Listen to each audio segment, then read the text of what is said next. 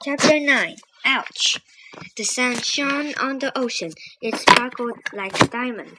Jack felt safe now. His dolphin was taking good care of him. The dolphins slowed down as they neared the reef. Jack lowered his feet. He felt the bumpy coral, let go of the dolphin's fin, and stood up in the water. Annie stood too. They threw her arms around her dolphin and gave her a big hug. Thank you, Suki, he cried, and he kissed um, the dolphin's nose. Suki tossed his head and clicked at Annie. Kiss Sam now, Annie said to Jack. You are nuts, had Jack, but Sam nuzzled Jack's head. Then he put his flippers around Jack's neck. Jack couldn't resist. He threw his arm around a dolphin and gave him a quick kiss. Sam nodded and made clicking sounds like laughter. Then he turned to Suki. The two dolphins chattered to each other for a moment. Then they nodded at Jack and Annie and swam grateful away. Bye, Suki. Bye, Sam. Thanks, Jack shouted. The dolphins leaped high into the air. Then they dove back into the water with a splash. Jack and Annie laughed. I wish we could swim like that, said Jack. Jack and Annie watched the dolphins until they disappeared. I miss them already, Annie said softly. Me too, said Jack. They, he sat down in the shallow water. I'm really tired, he said. Annie sat beside him. Me too, she said.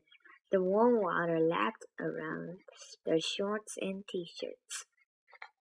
Jack pulled out of his pack.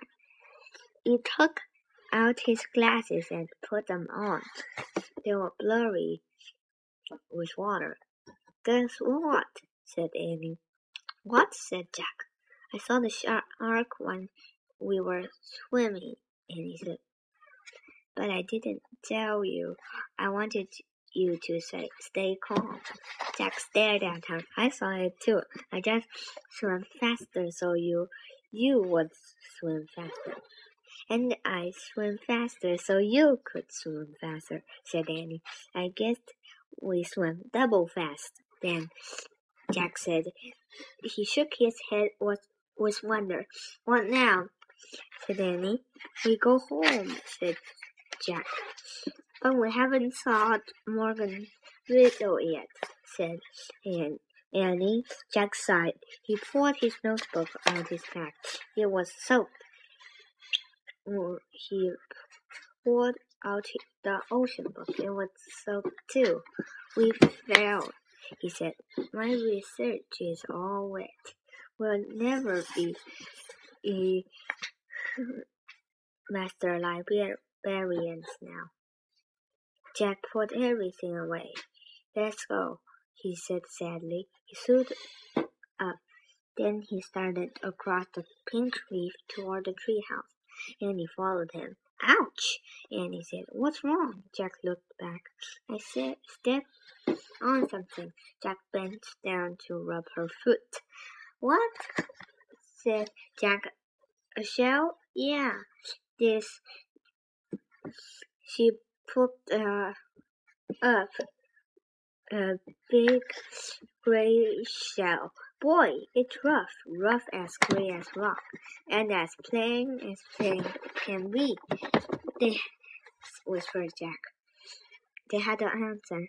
The shell looked like a clam shell, only bigger with more ridge, ridges. How could this ugly shell be the answer to the riddle? said and what about the part that says, um, There's great beauty in me? Wait, research, said Jack. He opened the soaked, uh, soaked ocean book. The pages were stuck uh, together, but he was able to turn a few. He found a picture of uh, the gray shell. He read, Divers search for oysters in the deep water, but sometimes sometimes oysters wash up on reefs or beaches. Inside some oysters you can find a pearl. The pearl's natural beauty makes it a treasure. It must have a pearl inside, said Jack. And he peered into the crack between the two halves of the shell. I can't see anything, she said. How does a pearl get in there anyway? You read aloud from the red page. Sometimes a grain of sand will get between the oyster's shell and its skin. It irritates the oyster, so it makes a pearly material to surround the grain of sand. In this way, over a few years, a pearl is formed. I can tell there's, there's a. I can't tell if there's a pearl in there or not, said Annie. Maybe we should bang it against the rock, said Jack. Now that was really, well, really irritate the oyster, said uh, Annie. Yeah, maybe we should just leave it alone, said Annie. She gently pour, put the oyster back in the water. But how we know if the oyster is the right answer to the riddle? said Jack. Morgan said we'll know, said Annie. Come on. Jack pushed his glasses into place. Then he and Annie picked up their shoes and socks. They climbed through the window of the treehouse. Morgan's squirrel was lying on the floor.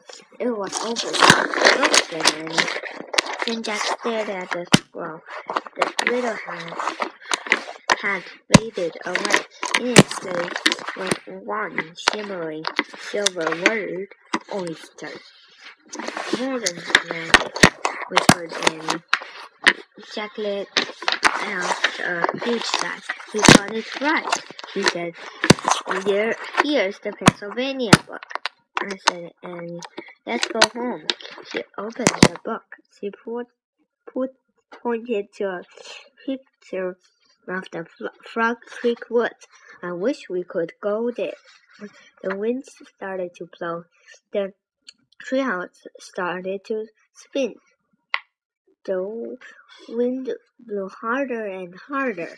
Then everything was still, absolutely still. Chapter 10 The True Pearl Dawnlight slanted into the treehouse. No time had at all had, had passed since they left. Day was breaking. Jack rolled up the ancient scroll. He tucked it into the corner. We solved the first riddle, he said. Three more to go. I don't see another squirrel, he said. Maybe tomorrow. We, we will get the next one. That's okay, said Jack. I think I need to rest and dry out. His t-shirt and shorts were still soaked. His backpack too. Only his shoe, shoes and socks were dry. And this needs to dry out too, said Annie. She put the wet ocean book in a patch of sunlight. Then Annie and Jack climbed the, the ladder.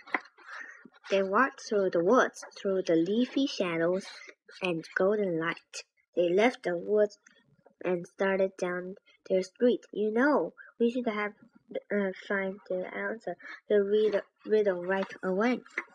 Said Jack. The oyster was on the reef all along. I know, but we didn't have had so we wouldn't have have had so much fun, said Annie. Fun? said Jack. You you call being squeezed by an octopus and chased by a shark is fun? Don't forget the dolphins, said Annie simply.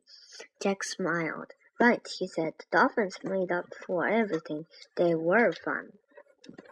I guess they were the true pro in the oyster, said Annie. Yup, said, said Jack.